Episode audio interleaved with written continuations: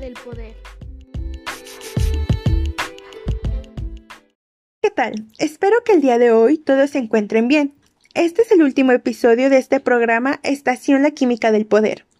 Una variedad de temas que te encantarán, ya que por ejemplo, este se divide en tres partes. Esta es la última saga, desafortunadamente. Ojalá a lo largo de estos tres episodios les haya quedado más claro sobre este tema. Bueno, por otro lado, con muchos aplausos, vamos a darle la bienvenida a mi invitada especial.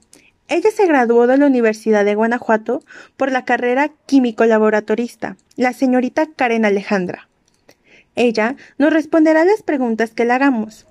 Si existe alguna duda, recuerden que es su espacio. El último tema que abordaremos el día de hoy será problemas comunes en el empleo de los métodos, el método gavimétrico, los métodos volumétricos y finalmente los métodos físico-químicos instrumentales. Muchas gracias por la invitación. Es un placer estar aquí y ojalá mis conocimientos sean de ayuda para resolver las dudas que tienen sobre este tema. Estoy a su disposición y sean bienvenidos a todo el público en general. Gracias a usted también por la invitación, señorita Dana.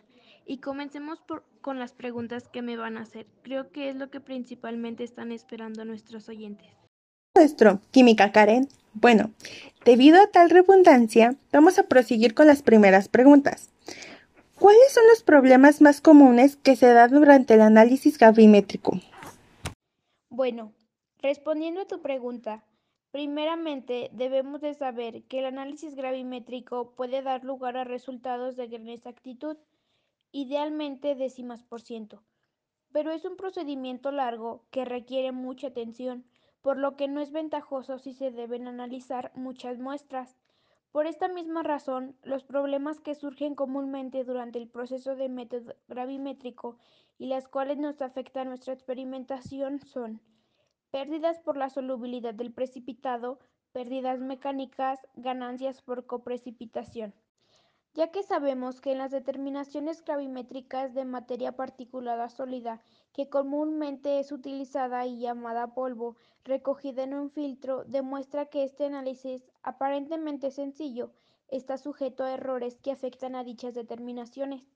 Posteriormente, las principales fuentes de error se han asociado a efectos producidos por manipulaciones inadecuadas, humedad relativa, temperatura y cargas electrostáticas debido fundamentalmente a la naturaleza y o al fabricante del filtro o soporte de retención y a la inestabilidad de, en el agua de la masa por absorciones o pérdidas de agua.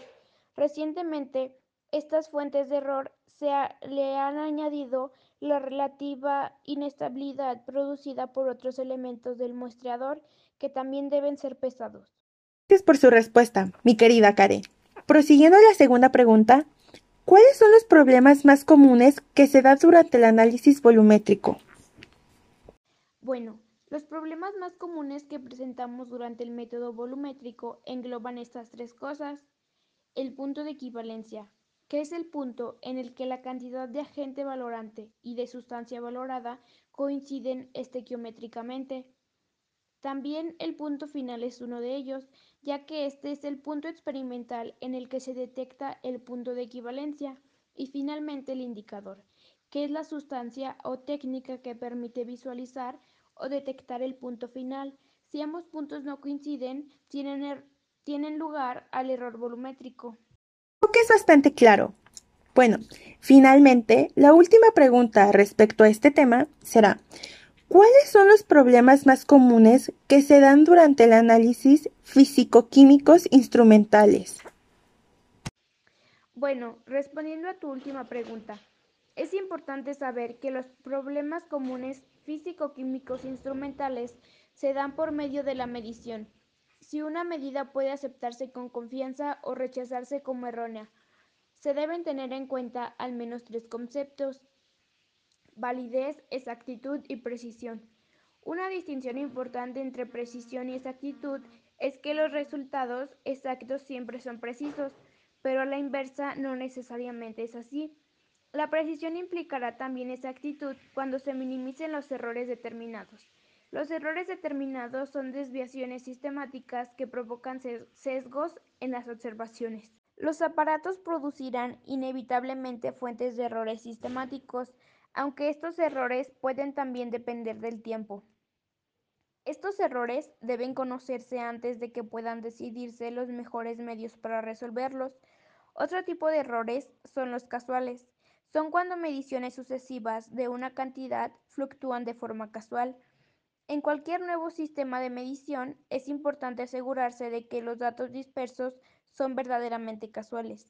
La aparición de cualquier patrón o tendencia a repetir una determinación provoca dudas sobre una medición. En pocas palabras, los errores son inevitables al hacer una serie de mediciones. Los errores de un gran número de pequeños que son iguales y elementales. Un error elemental tiene igualdad de posibilidades de afectar una medición tanto en un sentido positivo como negativo. Muchas gracias, Karen, por estas tres respuestas que nos otorgó sobre este interesante tema. Por otro lado, la despedimos con mucho respeto y gracias por aceptar la invitación de venir a compartirles esta información a nuestros oyentes en general. Sí, el placer fue mío de encontrarme en este programa, ayudando a otros por si no están muy informados sobre este tema. Ojalá haya sido de su sumo agrado y espero que hayan entendido y por mi parte yo haya explicado de manera clara y concisa. Bueno, sin más, valga la redundancia, por hoy es todo de mi parte. Ojalá que tengan un excelente día y agradezco su atención. Ojalá en el futuro les sirvan estos conocimientos tanto en los ámbitos educativos como en lo cotidiano, esperando reencontrarnos en el futuro informándoles sobre otro tipo de tema. Bueno, nos vemos. Bye. Y por último, gracias por la invitación, señorita Dana. Gracias a usted, Karen, por tomarse el tiempo de venir a informarnos sobre este tema que es de suma importancia en general para la química analítica y sus respectivas respuestas hacia las preguntas que le hacían. En lo general, fueron bastante claras. Ojalá que para nuestros oyentes hayan sido de la misma manera. Bueno, finalmente me despido y estamos muy agradecidos yo y mi equipo en general por su atención. Muchas gracias por acompañarnos en los tres episodios en donde analizaremos una pequeña introducción sobre los métodos instrumentales del análisis de una muestra problema, los tipos de muestras que se pueden analizar y los problemas comunes que se generan durante los métodos. Los tipos de métodos que explicamos y abordamos fueron el método gavimétrico, volumétrico y físico-químico instrumentales. Ojalá haya sido de su agrado estos tres episodios y hayan obtenido conocimiento sobre estos tres temas abordados. Concluyendo estos, son de suma importancia para la aplicación de diferentes campos científicos que valoran en el futuro. Bueno, por nuestra parte es todo. Esperemos que tengan un excelente día y ojalá en un futuro les llegue a analizar sobre otros temas. Nos vemos. Les agradecemos al público en general y a la producción que nos ayude a informarles.